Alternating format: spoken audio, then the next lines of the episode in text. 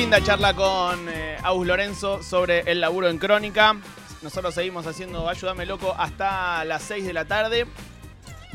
Ha llegado un mensaje al 11 39 39 88 88. Hemos hablado de todo hoy, eh, de todo lo que tiene que ver con las elecciones, ¿no? De todo, de todo. Eh, pero creo que estuvo bueno, ¿no? Sumarle esta, esta arista más televisiva a, la charla.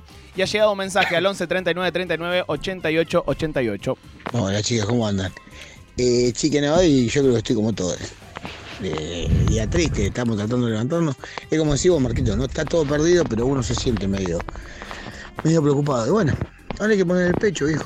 Poner el pecho, salir, hablar a la gente y tratar de militarla. Eh, no queda otra, no queda otra, se puede dar vuelta, se puede dar vuelta todavía. ¿Cuántas veces nos dieron por muertos y salimos? Pero bueno, es así. Y otra cosa, eh, ahí lo había puesto yo en el chat. El mejor meme que yo vi hoy fue el de la red y Graboy, no sé, qué no sé si lo vieron. Inspirado en Rápidos y Furiosos, en la primera. Hermoso, hermoso. Así que les mando un beso y hoy un abrazo. Y necesitamos todos un abrazo. Julio San Justo. Abrazo, Julio. Y Julio mandó también el, el meme. Sí. Eh, que es eh, la reta diciéndole de qué te ríes a Grabois y Grabois lo mira, se ríe y le dice de que casi te gano. Ajá. Eh, estamos listos entonces para la columna de Maro Amabile. Todo loco es político. Aquí todos los lunes. A veces un salteadito con Fórmula 1, cuando hay. Yay. Eh, Seguro pero- la próxima sea sobre el TC. Ah, mira vos, porque es el fin de semana que viene, ¿verdad? Bien. Eh, ¿De qué vamos a hablar hoy? Me habías dicho, y lo olvidé, de un poeta, un escritor, olvidé su nombre. Néstor Perlonger, que además también Buen eh, muy buen nombre, realmente. Número Ah. 5 de, de Lanús. La ¡Corre, verdad. Perlonger, dale! Un apellido increíble, Perlonger, realmente Sí. muy lindo. Sí. Eh, que también, eh, bueno, estudió sociología, antropología, eh, fue para esos lados. Eh, nació en, en el 49, en el barrio de Avellaneda, eh, y murió en el 92 en Brasil. Vamos a eh, ten- recorrer un poco su vida. Joven murió. Murió muy joven, sí. Eh, él fue, además de lo que digo, poeta, escritor. Hay cadáveres, dicen en el chat, sí, total, es un poema de él que vamos a escuchar. un, un pedacillo luego para cerrar. su poema más conocido que se llama Cadáveres. Pero bueno, ya vamos a llegar ahí. Él, además de todo esto que, que estoy contando, fue también militante LGBT.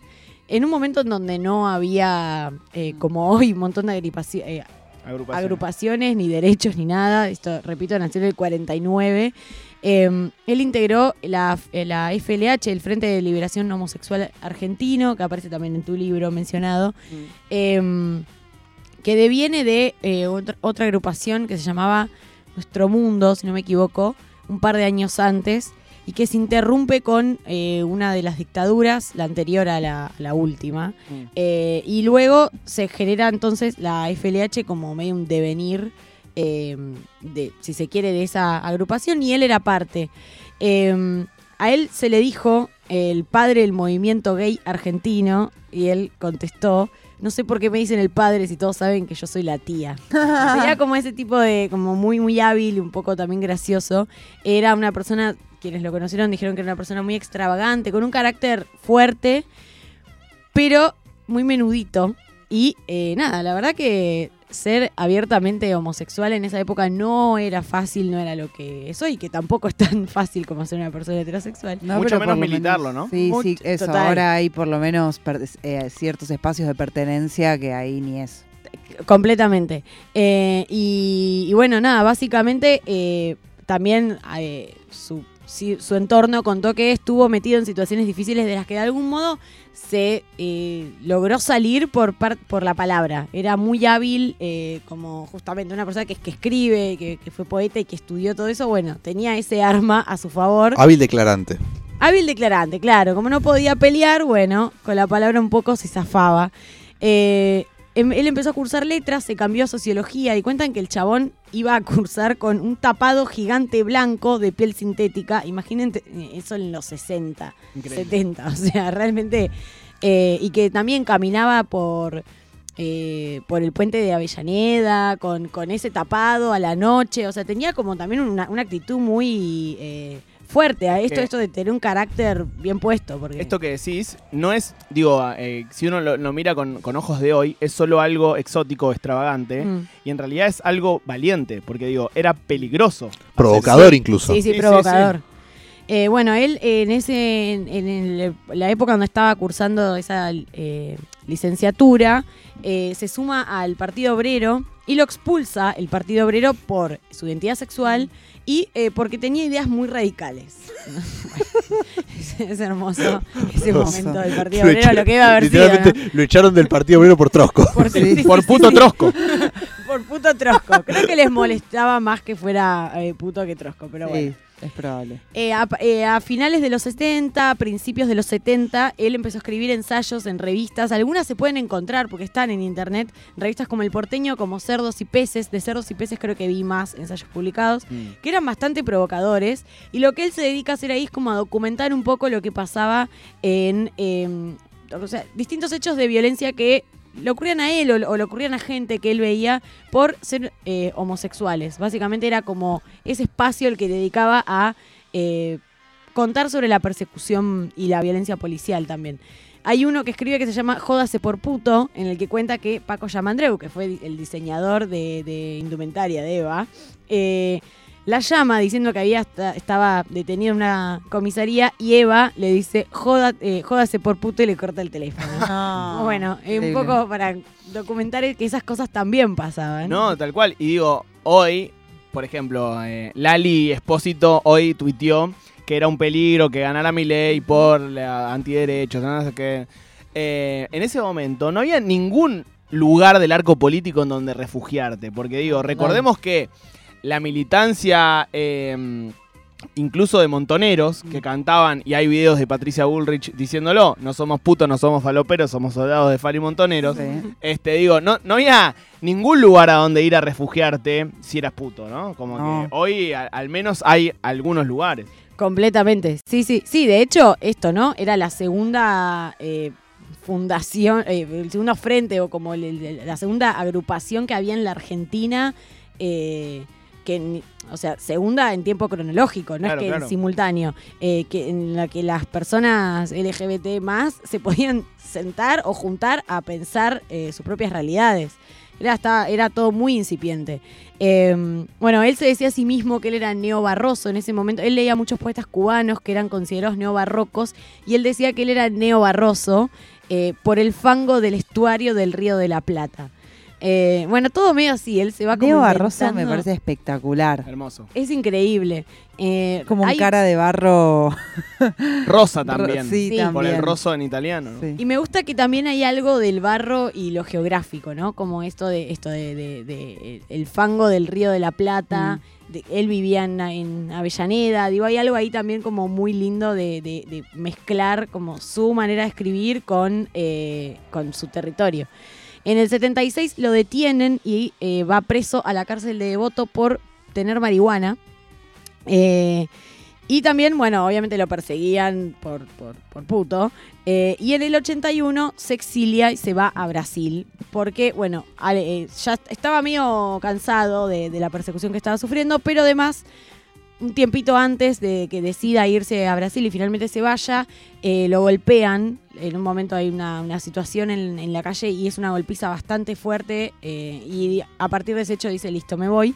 Eh, en Brasil hizo una maestría, creo que en, antropología, y su tesis se tituló El negocio del deseo, eh, donde estudió la prostitución masculina en, en Sao Paulo.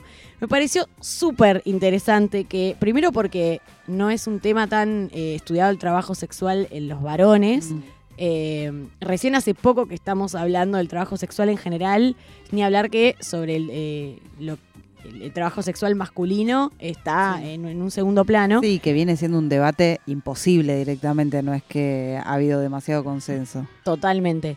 Eh, bueno, la tesis está en, en internet, eh, está disponible para leer si ponen eso, eh, el negocio del deseo o el deseo como negocio, no me acuerdo si, si era así. De, de cualquier manera, ponen eh, el negocio del deseo per longer, Mm. eh, hay un PDF para descargar, está interesante. De ahí se va a Francia, hace un doctorado eh, y vuelve a Brasil en el 92 donde, eh, bueno, él tenía HIV y te- termina falleciendo por causas relacionadas a eso. Y escribió siempre hasta el último momento de su vida. Tiene un montón, montón, montón de poemas. De hecho, también, si ponen Néstor Perlongue poemas, hay una cantidad de cosas hermosas. Eh, me hubiera gustado traer alguno eh, para recitar, pero la verdad que soy pésima recitando son poemas largos, entonces como que recomiendo más que si les interesa busquen y, lean. Eh, y bueno, en, hablábamos al principio del poema este Cadáveres. eh, se dice que lo escribió en su salida de Argentina a Brasil, que fue en el 81 justamente, eh, y hay un audio en donde él recita este poema y la verdad que el, audio lo, lo pueden encontrar en YouTube, Cadáveres Néstor Perlonger, el total dura como 20 minutos, es un poema bastante largo, no sé si 20, pero 15 debe durar, eh, y bueno, traje un recorte para que escuchemos porque no solamente que el poema vale la pena leerlo, sino que además la manera en la que él lo recita me parece como hipnótica y, y súper genial. Así que eh, para cerrar vamos a escuchar eh, Cadáveres en la voz de Néstor Perlanger. Bajo las matas, en los pajonales, sobre los puentes, en los canales, hay cadáveres. En la trilla de un tren que nunca se detiene, en la estela de un barco que naufraga, en una orilla que se desvanece, en los muelles, los apeaderos, los trampolines, los malecones, hay cadáveres. En las redes de los pescadores, en el tropiezo de los cangrejales, en la del pelo que se toma con un prendedorcito descolgado, hay cadáveres en lo preciso de esta ausencia, en lo que raya esa palabra, en su divina presencia, comandante, en su raya, hay cadáveres. En las mangas acaloradas de la mujer del pasaporte que se arroja por la ventana del barquillo con un bebito a cuestas, en el barquillero que se obliga a ser garrapiñada, en el garrapiñero que se empana, en la pana, en la paja, ahí hay cadáveres. Precisamente ahí, y en esa richa de la que deshilacha, y en ese soslayo de la que no conviene que se diga ahí, en el desdén de la que no se diga que no piensa, acaso, en la que no se dice que se sepa, hay cadáveres. Empero, en la lingüita de ese zapato que se lía disimuladamente al espejuelo, en la correíta de esa hebilla que se corre sin querer en el techo, patas arriba de ese monedero que se deshincha como un buón, y sin embargo, en esa que cómo se escribía, de qué, más, con todo, sobre todo, hay cadáveres.